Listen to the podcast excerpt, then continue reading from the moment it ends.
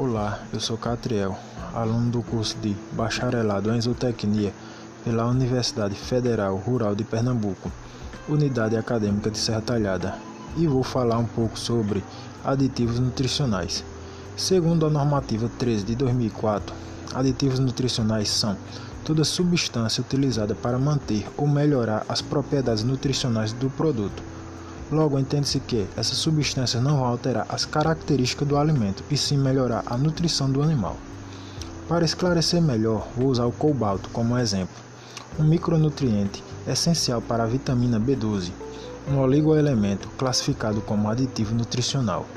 Ele é exigido em pequenas quantidades pelo animal, sendo que essa demanda pode ou não ser atendida na alimentação, sem a necessidade de adição na dieta mas para identificar sua presença na alimentação é necessário análises em laboratório.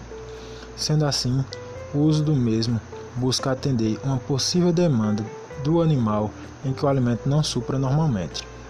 Outro exemplo é a ureia, usada muitas vezes como alternativa para baratear a alimentação animal ou em períodos de secas, onde as pastagens estão com valor nutricional mais pobre.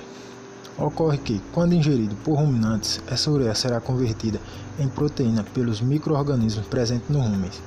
Esses micro-organismos acabam por se juntar ao bolo alimentar e, ao percorrer o trato digestivo, é degradado em proteína e absorvido pelo animal.